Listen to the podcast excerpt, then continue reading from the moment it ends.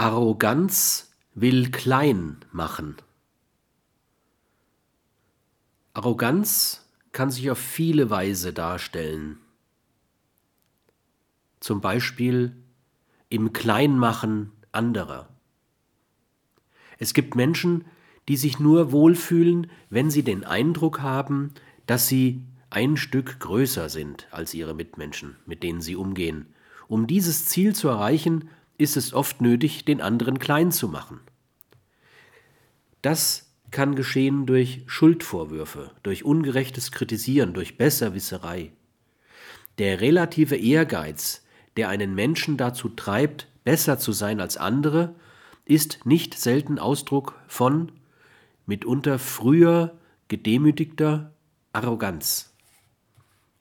In der Unfähigkeit, Hilfe gegen sich gelten zu lassen, ist auch ein Zeichen von Arroganz.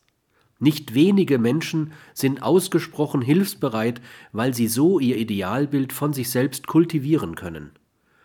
Sie sind aber zu stolz, um fremde Hilfe anzunehmen. Dieses Helfersyndrom ist zumeist ein Ausdruck latenter oder manifester Arroganz. In der entwickelten Form versuchen Menschen Situationen zu erzeugen, in denen sie Helfer, Retter, Richter, Lehrer, Pastor sind und der Partner somit hilfloser, geretteter, Missetäter, Belehrter, Schaf und so weiter ist oder besser dazu gemacht wird.